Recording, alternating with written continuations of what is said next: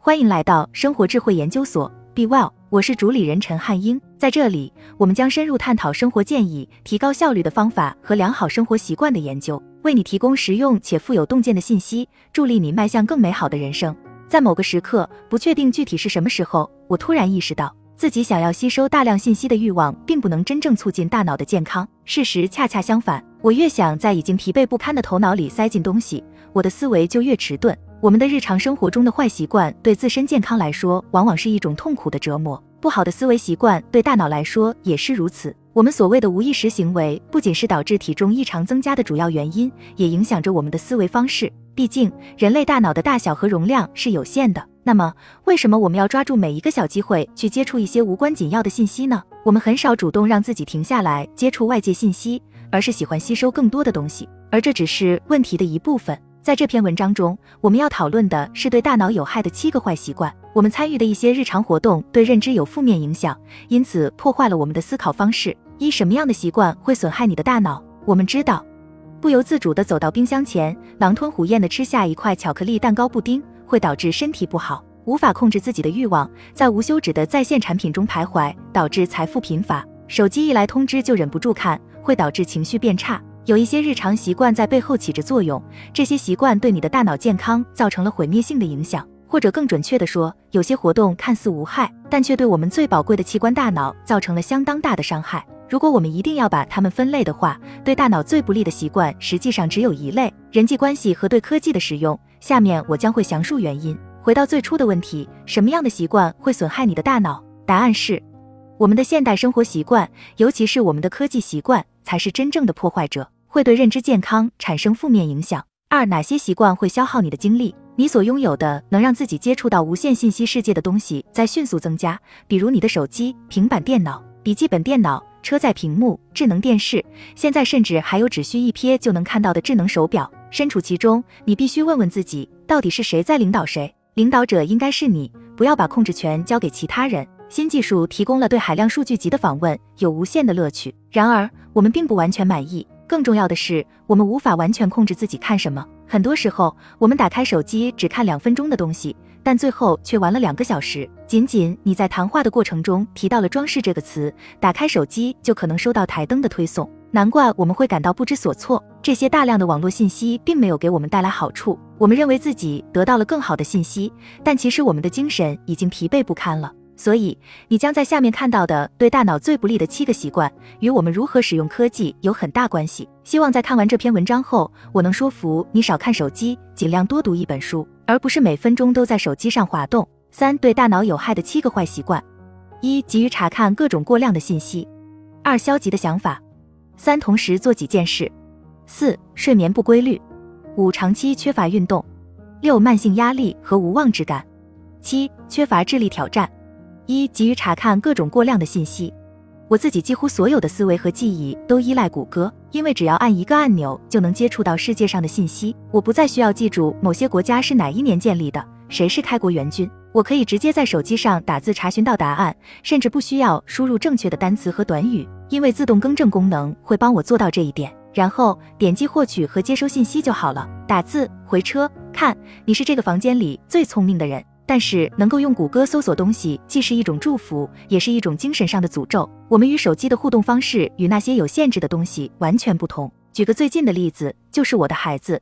我观察了孩子是如何与智能设备互动的。我很少把手机给孩子玩，但每当我把手机给我儿子时，他从不满足。这并不是因为他能用这个设备做的事情很少，而是因为有很多，他知道还有更多。肯定有比他现在看的更好的东西，所以他在一个 YouTube 视频上的停留时间从不超过十五秒。他播放自己感兴趣的视频，但由于有其他推荐，我想他的思维是这样的：嘿，刚刚出现的这个视频可能比现在看的这个好。你这个笨蛋，在爸爸把这个通往娱乐天堂的东西拿走之前，快去按下按钮看另一个视频。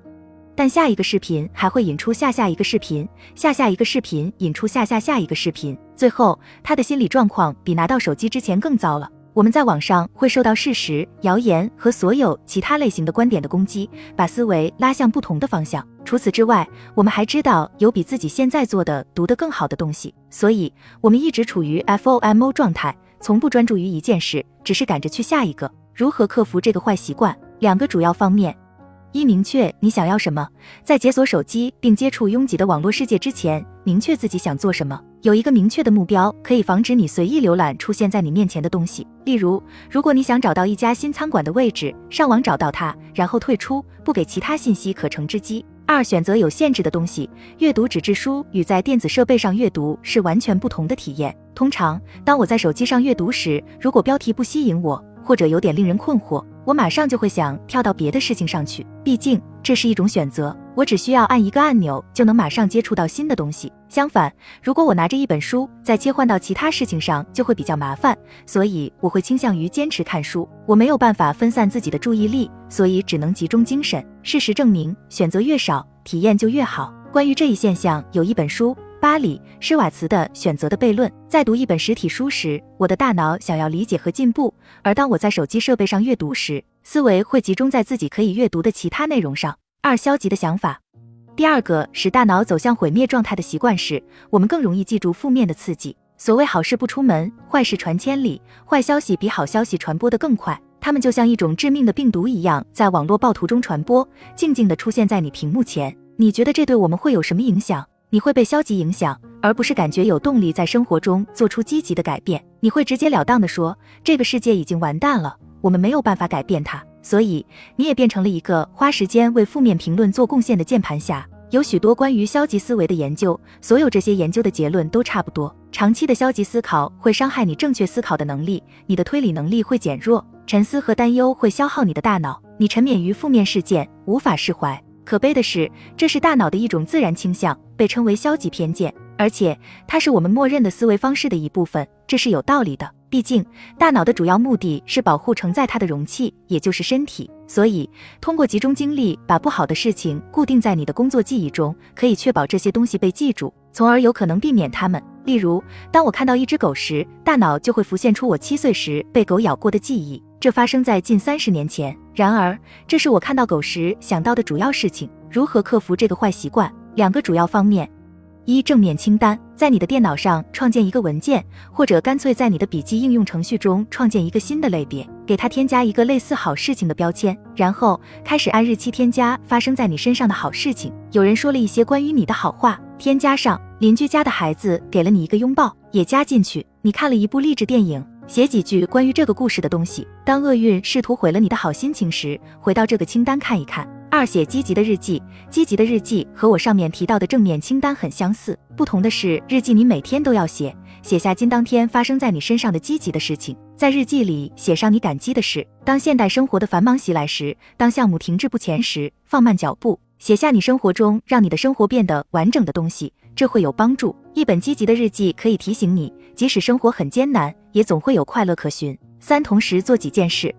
如今，在一个不断加速的世界里，慢下来几乎是不可能的。这是我们自身的错。我们没有承认自身天生的局限性，而是试图把自己变成机器人。例如，现代最突出的错觉之一就是人可以一心多用。在这里，我说的不是边走边喝你刚从当地星巴克买的咖啡，我说的是同时积极的思考两个不同的任务。据当今世界上获奖最多的神经科学家之一厄尔·米勒说，我们不能一心多用，多任务处理只是个神话。他说，人类的大脑非常专一，我们一次只能做一件事，这基本上就是我们大脑的结构所决定的，只能专注于一件事。当我们试图同时做几件事的时候，通常会发生这样的事情：效率低下，创造性和批判性思维被扼杀了。回到麻省理工学院的神经科学家厄尔·米勒的说法，当人们认为自己在进行多任务处理时，实际上只是在快速的从一个任务切换到另一个任务。这种情况经常发生，特别是在科技领域。比如，你在通过聊天讨论一个项目的同时，还在进行一个主题完全不同的 Zoom 通话。在这种情况下，你并没有完全参与到这两场对话中，而只是把首先想到的东西抛出来，无法集中精力想出一个更好的解决方案。如何克服这个坏习惯？两个主要方面：一单任务处理，多任务处理会扼杀你的心流状态。安排生活的最好方法之一就是为活动排好时间。例如，我会一直做项目 A，直到项目启动。在那之后，我将专注于项目 B。如果在此期间出现了与其他项目相关的想法，我会把它们写下来，然后继续做手头的事情。不要试图对这些任务做出回应，也不要试图把它们留在你的脑海里，而要写下来。当你把它们写下来时，就是在清理大脑，为当前的项目腾出空间。二、推迟。我的朋友们可能讨厌我这么做，但我必须这么做。如果我在忙着做某事，例如写作，如果我非常专注，而此时有人打电话给我，我就会不接电话。虽然我的注意力因为电话响而被打断了，但这总比我拿起电话谈论一些与我现在正在做的事情完全无关的事情要好。我尽我所能在各种情况下专注于一件事。如果我妻子有事需要帮忙，我会说我十分钟后就来。当然，有些情况是不可避免的。但如果你有意识地保护自己的时间，保护自己的心流状态不受破坏，就会发现自己能更加保持专注。四、睡眠不规律。我们通常认为睡觉是一种非常被动的活动，毕竟你躺下后什么也不做，几个小时后猛猛地醒来，有时候你甚至不知道自己身在何处。不过事实证明，睡眠是一个非常活跃的过程。是的，从外表看似乎什么都没发生，但在身体内部，你正在修复自己。我们可以把睡觉想象成给电池充电。当你醒来的时候，如果睡得好，能量会恢复到百分之一百。有时候，如果前一天你家里有客人熬夜了，能量可能是百分之七十或者百分之五十。关键是每过一个小时，你的能量就会越来越低，百分之六十、百分之五十、百分之二十。在晚上十点或十一点左右，你会感到筋疲力尽、疲惫不堪，你需要充电。如果没有定期和适当的对自己进行充电，那么你的思考能力会被削弱。如今的睡眠问题在于，我们把它视为一种可怕的必需品，让我们远离现代世界所提供的快乐的东西。毕竟，如果你睡得少一点，就会有更多的时间读书或者玩电子游戏等等。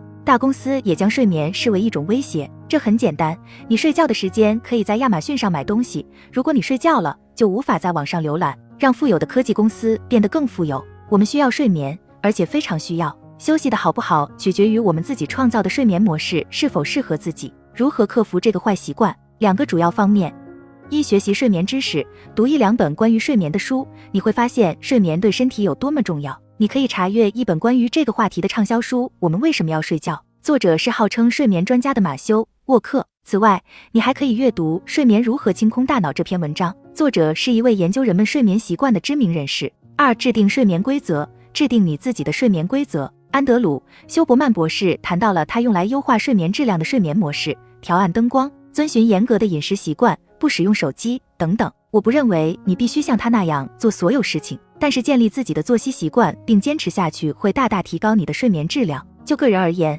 我晚上十点就会闭上眼睛，我对此严格执行。虽然听起来像老年人的作息，但这可以让我在早上早点醒来，这样我就可以开始写作了。五、长期缺乏运动。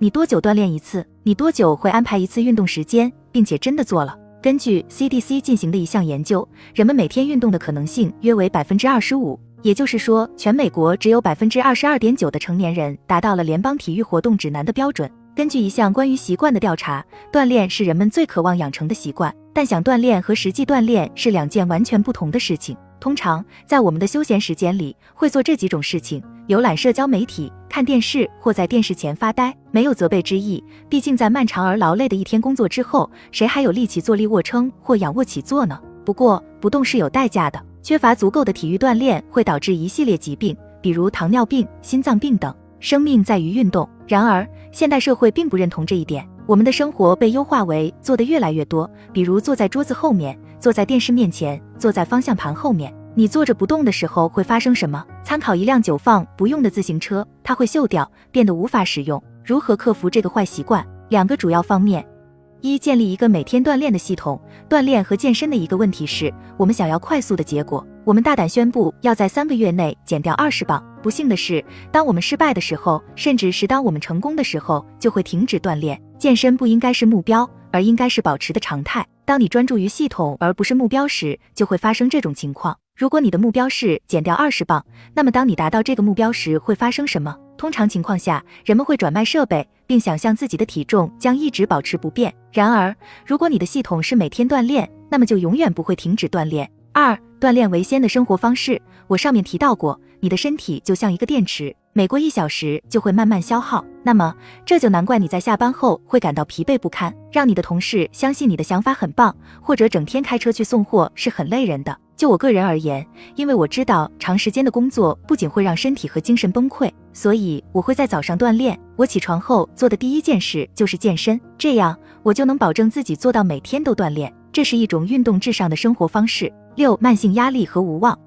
当你的一天是从一份与你作为一个人的价值观和愿望完全无关的工作开始时，如何对未来、对今天满怀希望呢？当你每个月的工资都得用来偿还债务，而不是创造财富时，如何对未来、对今天满怀希望呢？长期的压力和无望不是身体上的习惯，而是一种思想上的坏习惯。如今，越来越多的人在工作日感到压力很大。根据最近的一项调查，超过百分之七十的美国员工在工作日感到有压力。那么，如何不感到那么大的压力呢？与慢性压力相关的后果是，我们倾向于采取额外的消极行为。例如，如果你每天都有压力，则很可能会转向吸烟、喝酒。以及无法控制的浏览社交媒体网站的冲动，你做这些事情是为了减压，对能给你带来及时满足感的事物上瘾是有道理的。你迫切需要一些东西来帮助你度过接下来充满压力的几个小时。如何克服这个坏习惯？两个主要方面：一、控制。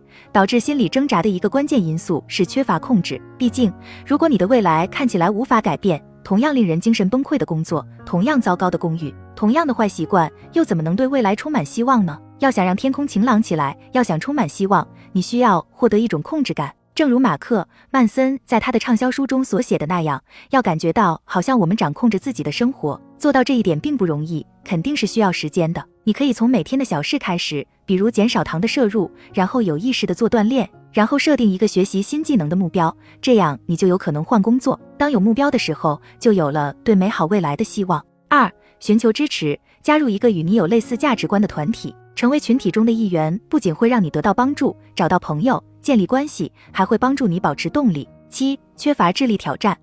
有些人找新工作是因为他们想要赚更多的钱，有些人找新工作是因为他们想要新的感觉，也有些人找新工作是因为他们觉得无聊，想要更多的挑战。缺乏智力挑战，这就是我们在做同样的事情一定时期后的感觉。在你职业生涯的某个时刻，会觉得自己的工作每天都一样，苦闷且无聊，毫无价值。除非你在 NASA 工作，不仅仅是工作，人也一样。你和同样的人谈论同样的事情，在同样的地方吃饭，这会让人感觉很压抑。虽然你在一个满是人的房间里，但却依旧感到孤独。不是因为那里的人没有什么可说的，而是因为他们所说的在智力上没有挑战性。天气、物品、最新的电影等等，这些都是转瞬就完全可以忘记的。正如埃莉诺·罗斯福的那句名言：“伟人讨论想法，凡人讨论事件，小人讨论他人。”大脑就像肌肉，它需要锻炼来保持良好的功能。这意味着你越是想同样无聊的事情、同样不重要的事情，头脑就越放松，它最终会变得像一个退役的运动员一样，能力退化。我说这些话并没有冒犯之意，我不认为自己多有智慧，只不过在我生命中的某个时刻，我厌倦了身边常见的话题。你打算去哪里度假？你会给孩子们买什么圣诞礼物？你看最新的电视剧了吗？我才不在乎这些琐事，聊这些不如讨论一下约束原则理论，以及如何把它教给我们的孩子。哎，这些话题没人感兴趣，这就是我转向读书的原因。我退出了嘈杂肤浅的社交媒体，花更多的时间和比我聪明的人在一起。如何克服这个坏习惯？两个主要方面：一、读好书。所有人都在谈论读书的重要性，读书肯定意义重大。但书籍和伟大的书是有区别的。像凌晨五点俱乐部这样的书可以震碎你的三观，相反，像罗伯特·凯根的《自我的进化》和埃里希·弗洛姆的《占有还是存在》，将永远改变你的思维方式。然而，对好书的品味是随着时间而发展的。当我年轻的时候，还可以接受那些相对肤浅的书籍，例如拿破仑·希尔的《思考致富》。随着时间的推移，我越来越对富含深刻思想的书籍感兴趣，例如埃里希·弗洛姆的《存在的艺术》。显然，你读的越多，就越能辨别和找到好书。二、交流想法。和柏拉图生活在同一个时代、同一个城镇会是什么感觉？或者亚里士多德关于正义、勇气、节制和智慧的高层次讨论是无尽的。希腊哲学家以其独特的思维方式为理性思维奠定了基础，而现在我们主要谈论名人、演出或者要买什么新东西。如果你无法和周边的人讨论重要想法，那可以在笔记本里写出来。当然，一个人把自己的想法写下来，并不能取代有一个聪明的对话伙伴，但你仍然可以得出富有成效的结论。你需要有批判性的思维来挑战大脑。最后，这七个坏习惯对大脑有着很大的负面影响，加在一起会产生人类降级的后果。如果以上一种或多种习惯在你的日常生活中长期存在，则会逐渐让你变得不那么理性，不那么聪明，更加难以专注。如果我们想要恢复理智，解锁大脑的所有功能，而不是试图满足每一个突然出现在大脑中的欲望，我认为当下你能做的最大的改变就是。创造健康的边界，把健康的大脑习惯融入到日常生活中，在你的工作时间和家庭时间之间建立界限，在使用手机和不使用手机之间建立界限，在忙碌和独自思考之间建立界限。外界的刺激不会停止，需要做的事情源源不断。如果我们每天都淹没在无休止的信息中，大脑就会受伤。我们不可能同时做所有的事情，当然也不可能同时考虑所有的事情。与其用更多的感官刺激反复轰炸你的大脑，不如少接触些东西，给大脑更多的空间去思考更少的事情，从而创造更好的解决方案。参考文献：Marchant, Natalie L. and hard robert J. Cognitive death and Alzheimer's Disease. 一战。两千零一十五比七百五十五，七百七十。American Psychological Association，The American Workforce Faces Compounding Pressure。好了，以上就是今天的分享。如果您有什么看法，欢迎在下方留言与我们交流分享。期待我们下次相遇。